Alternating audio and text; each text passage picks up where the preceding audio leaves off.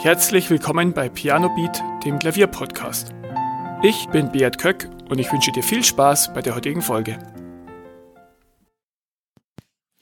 So, endlich gibt es wieder eine neue Folge von meinem Podcast.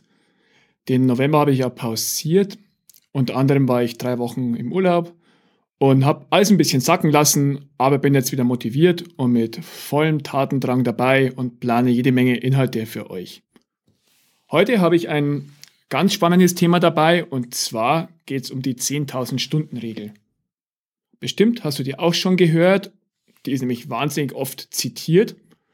Und bevor ich ähm, da näher drüber spreche, möchte ich nochmal kurz erklären, wo die herkommt. Und zwar gibt es da ein Buch von Malcolm Gladwell, das Überflieger heißt. Und in diesem Buch hat der Autor Malcolm Gladwell die Hypothese aufgestellt, dass es wohl 10.000 Stunden braucht, bis man wirklich zum Meister eines Fachs wird. Egal um welchen Bereich es geht. Dann ergab es danach sogar eine Studie von Anders Ericsson und diese Regel wurde scheinbar bestätigt. Ja, 10.000 Stunden, das ist so eine Riesenmenge, dass man sich gar nicht wirklich vorstellen kann. Und darum möchte ich dir mal ein paar Hochrechnungen oder ein paar Faustformeln geben. Wenn du über 10 Jahre drei Stunden jeden Tag mit einer Tätigkeit verbringst, sind das 10.000 Stunden. Oder über 30 Jahre jeden Tag eine Stunde. Oder über fünf Jahre jeden Tag sechs Stunden. Ja, die These, die auch Anders Ericsson dann untersucht hat, ist, ja, dass es ähm, 10.000 Stunden braucht, bis du ein absoluter Profi in einem Bereich wirst. Egal, ob es um Klavierspielen, um einen Vortrag halten um, was weiß ich, ähm, Nähen oder was auch immer geht. Und dass das wirkliche Weltklasse-Leuten von Durchschnittsleuten unterscheidet. Er hat das ähm, dann mit ähm, Violinspielern untersucht und zwar hat er festgestellt, dass Leute, die 10.000 Stunden geübt haben, absolute Weltklasse-Profis waren und welche, die nur 4.000 bis 5.000 Stunden hatten, waren nur in Anführungszeichen Musiklehrer. Trotzdem sehr gute Musiker aber halt nur Musiklehrer. Und diese Studie ist dann auf ziemlich großes Echo gestoßen. Teilweise hieß es sogar, ja, ist das Talent jetzt überwertet? Braucht es überhaupt Talent oder nicht? Wenn es ja nur auf die 10.000 Stunden ankommt. Ja, und das Problem mit dieser Regel oder mit dieser Studie ist, dass die etwas missverständlich aufgefasst wurde. Und zwar, was die Studie wirklich sagt, ist, dass jeder mit 10.000 Stunden Übung ein Meister seines Fachs werden kann.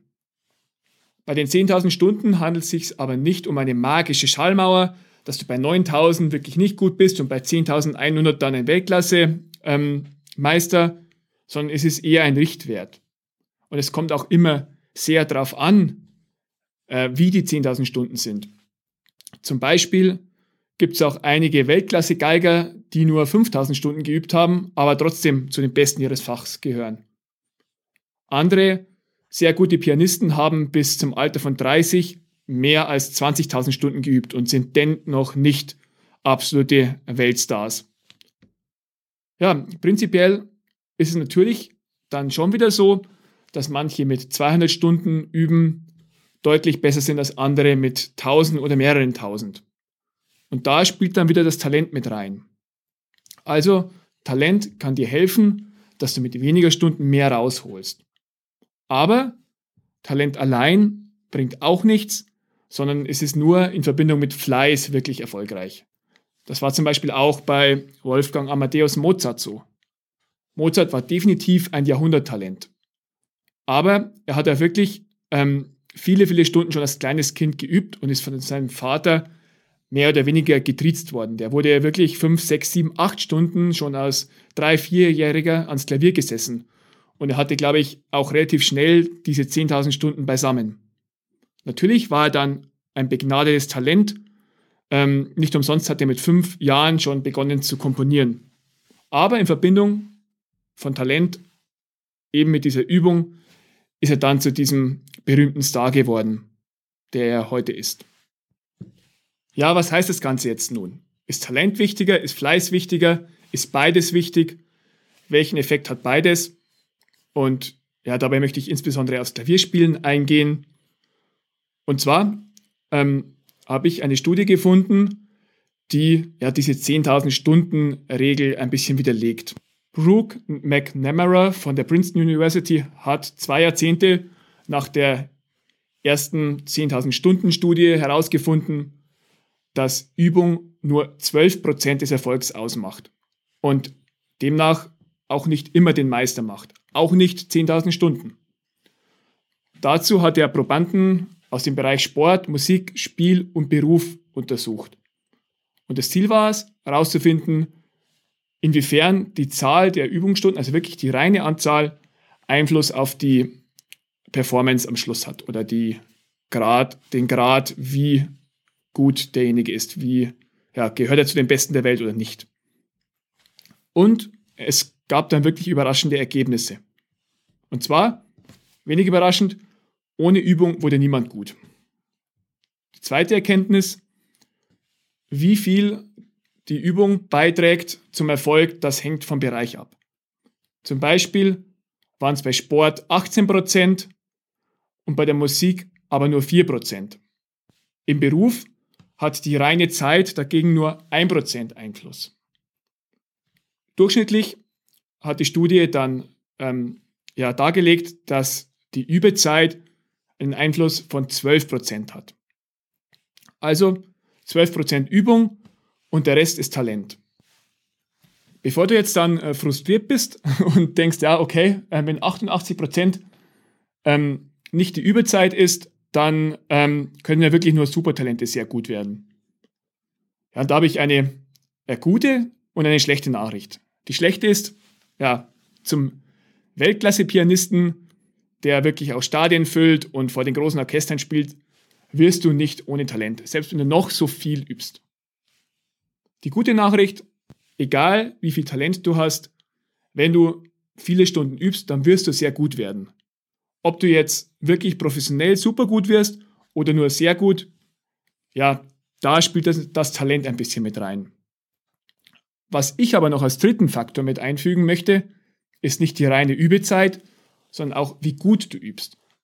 Wenn du 100 Stunden einfach nur das Stück von vorn bis hinten spielst, das du lernen willst, dann wirst du dich nicht so viel verbessern, wie wenn du wirklich mit Plan und strategisch übst und wirklich auch dich konzentrierst. Und du kannst dann teilweise, ja, äh, fünf bis zehnmal so schnelle Fortschritte machen wie andere, die nur stumpf üben. Und deswegen ist das für mich der, ja, einer der wichtigsten Faktoren, weil das Talent, gut, das kannst du nicht sehr beeinflussen.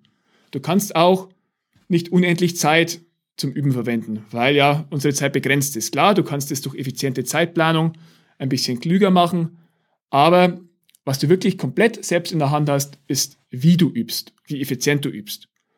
Und weil das so häufig verkannt wird, habe ich dazu einen kleinen Ratgeber geschrieben, den du bei mir im Shop kaufen kannst. Ähm, in den Show Notes findest du den Link dazu und da findest du wirklich auf über 20 Seiten ähm, eine Schritt-für-Schritt-Anleitung, wie du super effizient übst und wirklich auch deutlich, deutlich schnellere Fortschritte machst als jemand, der einfach nur vor sich hin übt. Ja, abschließend nochmal das Fazit zur 10.000 Stunden Regel. Die Regel ist jetzt nicht falsch, aber wird häufig falsch zitiert und ist bei weitem nicht ja, die magische Schallmauer, die du brauchst, um wirklich sehr gut zu werden. Ich hoffe, dir hat die Folge heute gefallen. Und ja, jetzt gibt es wieder wöchentlich Input von mir und du bist wieder jede Woche dabei. Das würde mich freuen.